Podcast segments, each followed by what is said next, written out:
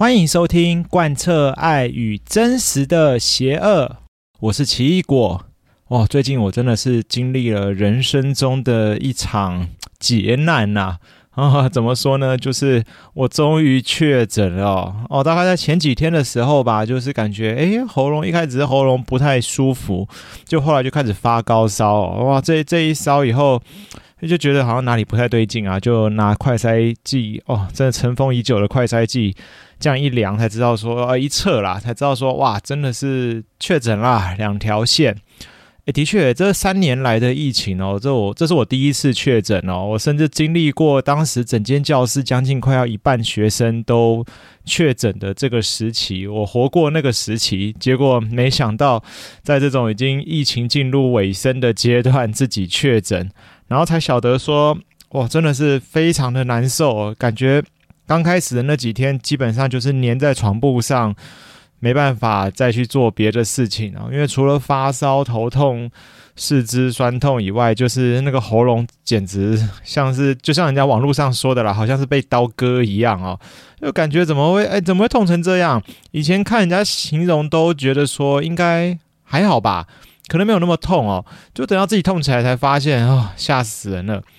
我都想啊，如果这样子是轻症的话，那像那种重症，真的就是要命的哦。所以好不容易经过了这一段痛苦的时间呐，啊，好，那今天就终于可以录音了，不然前阵子是没办法录音的啦，那个讲话声音实在是有够难听哦。那确诊后呢，其实我自己也觉得头脑好像变得有点钝钝的啦。当然，可能因为现在确诊完刚一个礼拜嘛，也许还没有完全康复哦。希望真的不要就是从此就是这样子啊，不然以后可能要录音的时候录到一半都不知道自己要讲什么，忘记主题。好，希望不要。呃，可以恢复完全的健康。那如果还没有确诊的听众朋友，真的请好好的保重自己啊。那如果说你已经像我一样，就是刚确诊或者确诊过的话，嗯，已经体验过了这种可怕的经历，我想就不要再来第二次了吧。还是要持续保重哦。今天想跟听众朋友聊一聊，就是你喜欢听故事吗？诶，其实我们现在就是我在教学实务上啊，我发现现在的小朋友已经很少在听故事了。诶，怎么说呢？因为就像之前我们一直都在说的嘛，手机啊，这个三 C 各方面，就是这种媒体已经越来越发达了，所以呃，对于听故事这个这个情况已经变得越来越陌生了。因为大部分小朋友就是成为一个三 C 那个网红他们的受众嘛。对，你说可能也是啦，就是从。这些影片当中，也许也能看到一些故事这样子，但是实际上来说，现在除了说在学校的国语课啊，国小阶段的国语课嘛，那大部分国语课的课文都是一则一则的故事。好，从这个地方会去接触到一些过过往早期的事情以外，大部分已经很少。就是可以再从故事的管道，比方说老一辈的故事啊，或爸爸妈妈的故事那边听到一些比较早些年代发生的事。我们都说要先了解自己的过去，才能够去展望未来嘛，这是大部分的人都知道的。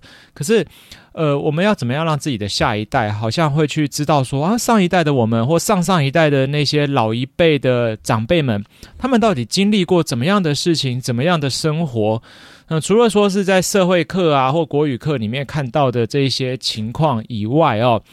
要能够认识早些年代的这一些。事件的话，那就还是从周遭的人那种口传故事啊，我觉得这个是最为生动的。像我之前每次在上课的时候，有的时候会跟小朋友就是分享一些我自己身上发生过的事情啊。比方说，有时候上课前会跟小朋友聊一下说，啊，以前呢、我还在当学生的时候，有参加过一些打工活动啊。那那些工作都是怎样怎样怎样。那可能小朋友就会想说，啊，我我原来老师你以前还有做过这样子的工作哦，为什？什么你要工作啊？诶，为为什么要去赚钱啊？这样子，他以为他们大部分小朋友想法很简单，就觉得说啊，是不是你书读书毕业以后你就直接当老师了？对，其实没有，不一定啊。每个人的人生经验本来就千百种哦，所以之前有做过什么送饮料啦、早餐店啊，对啊，在这种打工的环境下。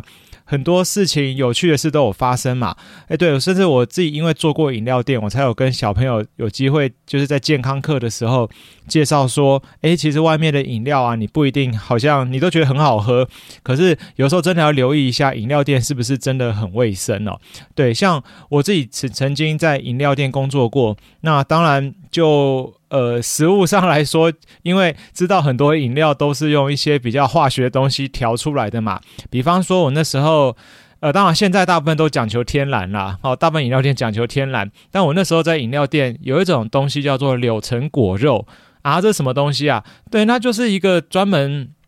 做出来它就只有果肉的东西，所以你当人家客人要点一些什么柳橙绿啊，或者是柳橙汁之类的哦，你就会拿出柳橙果浆，然后将这个果浆跟糖打在一起嘛，那喝出来就是柳橙汁的味道了。那为了要让它更逼真，你就会再挖一勺柳橙果肉进去哦，这样拉一拉，哎，还真的就变成柳橙汁了。对啊，然后最后绿茶加进去混搭一下，这就成为柳橙绿啊。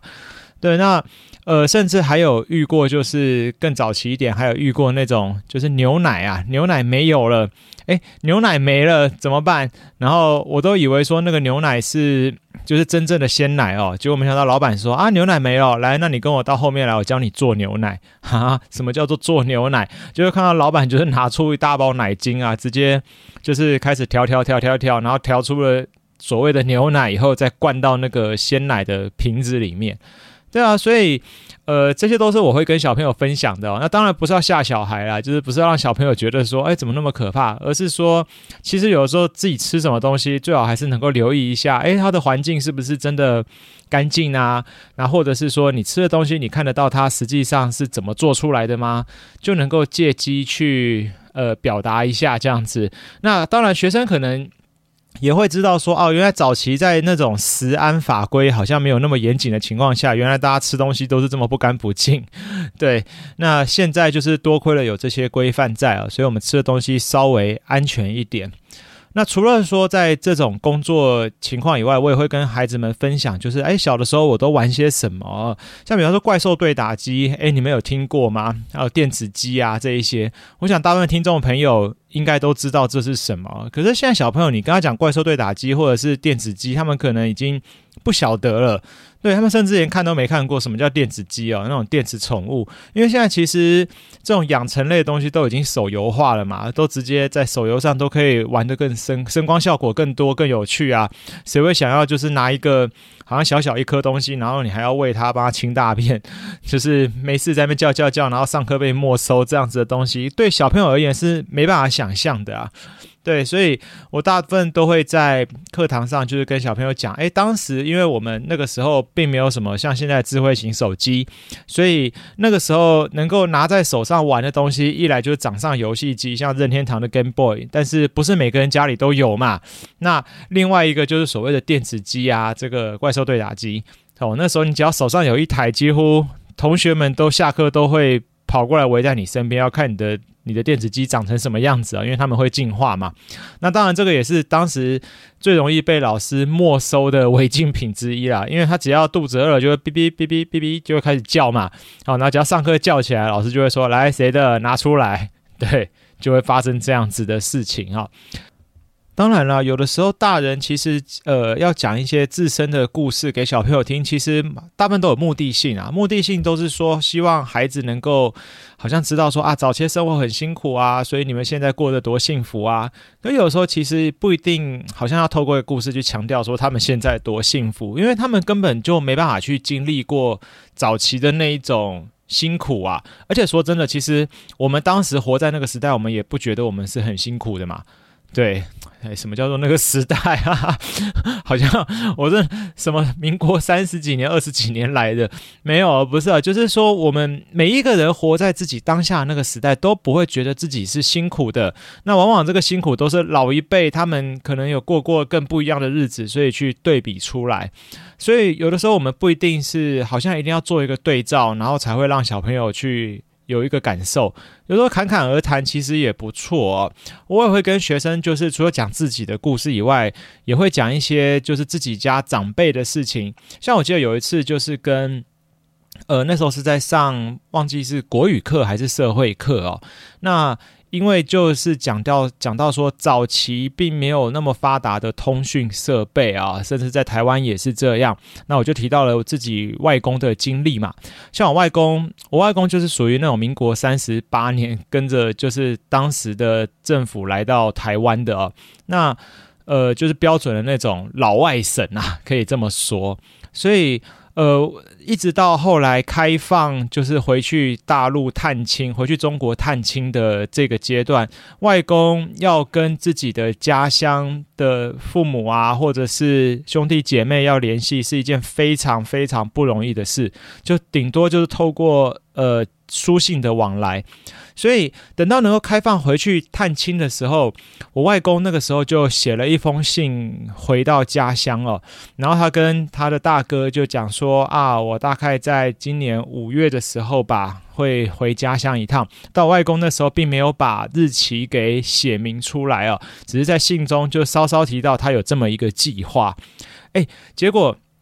我外公啊，他。到要回去家乡的，就是回到中国他的老乡的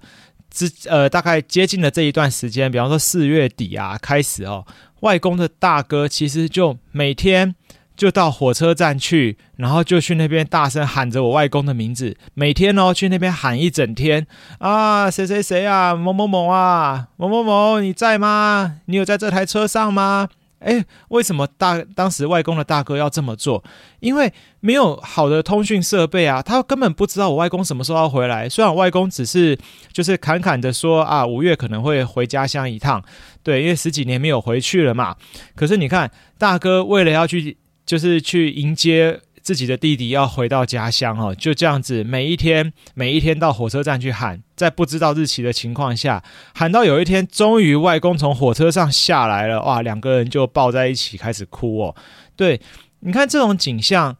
这种景象就是，呃，透过故事，我们才能够跟就传达出来说啊，原来当时是真的这么不方便呐、啊。这可能是大部分的人已经是没办法想象的事，其实连我们都没办法想象嘛。毕竟我们这一代是出生以后就所谓的电话啊这一些哦，然后稍微再长大一点，就是网络就开始起来了。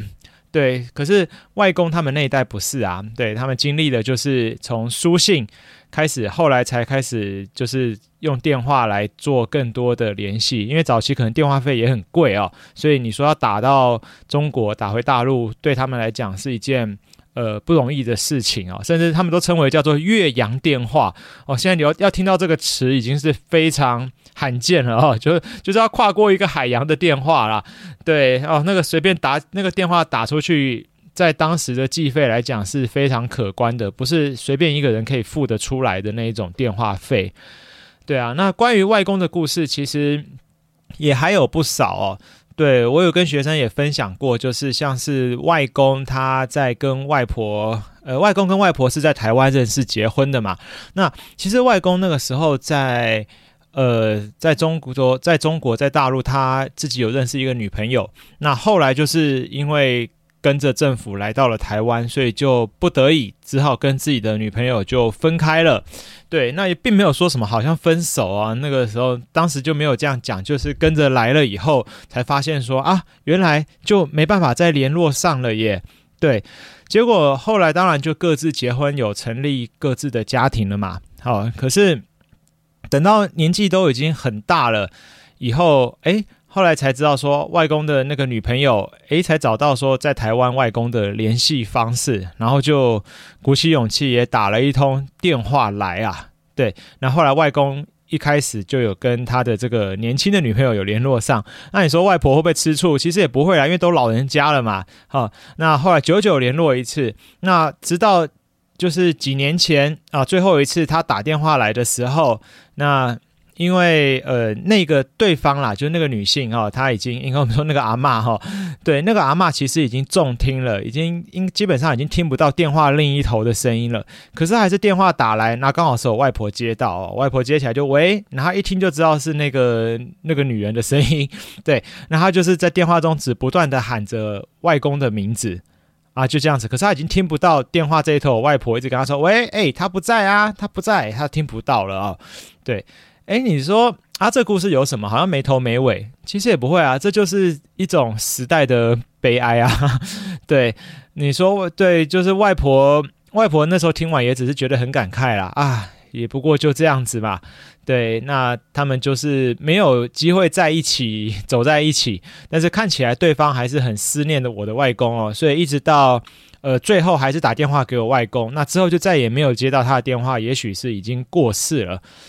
啊，所以这种情况下再跟学生分享，那学生才会知道说啊，真的以前的，就是老一代的这一些人，他们所经历的生活，他们所发生的事情，他们的人生，呃，真的是蛮值得去，有些值得去品味跟挖掘的地方啊。对，因为其实真的对现在的学生而言，要他们去想象早期，实在是。太太困难了，我我真的觉得很不容易，因为他们可能都真的觉，除了说透过影片啊，透过网络上可以看到一些早期发生过的事情，但是他们不会觉得说啊，那个时候到底有什么不方便，他们没办法去体会，啊，不方便在哪里，或者是。为什么早期有一些事情是这么不容易做到哦？对，他们去没办法想象，所以透过我们这种口传下来的故事啊，或者是去叙述，呃，其实就可以帮助，就是我们的下一代有机会去多一点思考早期的这种情况啦。对，他们比较能够去明白跟跟了解。那当然，呃，现在的父母其实生活也很忙哦。你说要跟小朋友讲说小时候发生什么事，有的时候也不一定。真的会说什么？因为也许你想讲，你的小孩不想听啊，或者是呃，你也不知道你要讲什么。因为其实父母现在也都跟着三 C 啊，就是跟着这一些网网络上的这些文次文化，就是都混搭在一块了嘛。所以也渐渐好像遗忘了，就是那种所谓光阴的故事，或者是时代的眼泪啊，这样子的事件。也许这些都不是什么特别重要的事情，或者是很琐碎的故事，但是呃，像我有收过学生的回馈啊，就是学生他有一次在某一次作文里面就突然间写到，就是说啊，原来呃早期的生活是这么的不简单啊，我都没想到说啊，老师老师的外公要写信给家乡，那我自己问了我的外公，也才发现说，呃，他们其实早期也有写过所谓的信，诶。怎么会这样讲？因为你看啊，现在小朋友你觉得他会写信吗？其实没什么，没什么机会写信了嘛。对啊，手机按一按，讯息就出去了。你看，突然间才领悟到说，哦，原来早期的人在写信啊。那那你现在可以尝试一下啊。对，我我自己也能够尝试写信看看哦。所以这就是小朋友给我的回馈啦。不知不觉就从一个分享的故事，好像让他们学到了某些东西。对，这这些都是在一个呃，好像发生在那种。静态型的文化传递吧，对，就只是口语上就传莫名其妙传递了一些早期或者是没办法在现代能够立即感受到的一些事件啊，这真的很重要吗？其实还好，对，但是对于现在我们的下一代要知道上一代的发生的事情，我觉得其实多分享是好的啦。因为呃，当然不是说好像变成像老人那样子，就是一天到晚说啊想当年啊，或者是怎样怎样，不是哦，就是找到一个机会，其实不妨就以分享的角度啊，原来以前，呃，你现在觉得是这样，那以前我们当时的时候是怎样？对，就这样子而已，不一定要说教啦，你不一定要去做做一个对比，完全没有哦，对，因为对比就会让人感觉好像被教训嘛，被教导。那我想大部分人都不希望。就是成为一个被教导的那种，应该说被管教啦，感觉那种感觉会比较差。对，好像我我我随时随地，我从你从长辈这边领受到，就是我要被教育。没有，有时候其实简单的说，侃侃的谈，那也是一个很好的互动，那就会不知不觉的把一些可能。呃，想要传递，或者是你不自觉的就传递了一些有意思的讯息跟文化，在我们的下一代的，就是脑海里或他的记忆中了。的确啊，其实人跟人之间的相处，就是不断的传递一些内容跟讯息嘛。在不经意的情况下，能够带入这一些早期的文化，或者是早期的社会形态，那真的就可以帮，也可以一方面把我们自己长辈的这一些记忆给保留下来，那二来是对于新的一代，他们也是全新体验，对啊，真的是一个全新体验哈，因为也许再过个几十年，又是一个新的文化开始了，那。那那个时候又要再传递，就他们现在在传递，就是我们现在看到的东西啦。可能可能未来的人他们会对于什么我们拿手机在滑，他们觉得不可思议啊，因为也许他们的眼睛所看到的视野就已经跟我们不一样了。对，他们可能搞不好眼睛都能喷出镭射光，也不一定。好，那今天主要就是还是鼓励大家，呃，如果你有机会跟你的下一代，或者是你所周遭认识的你的亲朋好友的小朋友，其实多一点分享你的事情，其实真的是好的。我想他们也会蛮乐意听的啊，只要你过去的那些有趣的经验，把它讲出来，呃，多半而言都会得到蛮好的回馈啊，甚至他们还会追问，那你当时是怎么做啊，或者你当时是怎么想？对，有有的时候这样子也是一个蛮良性的互动啦。比起就是，呃，有时候大人跟小朋友不真的不知道要讲什么，那与其这样，就讲故事吧。对，故事是绝对是最好的一个建立沟通的一个管道啊，或者是一种方式啊、更重要的就是它本身是具有传承性质啊。好。那这里是贯彻爱与真实的邪恶，谢谢你今天的收听。如果你喜欢，而且又是使用 Apple Podcast，可以在下面帮我留下五颗星星作为鼓励，那我会很感谢你哦。好，那我们就下次见喽，大家拜拜。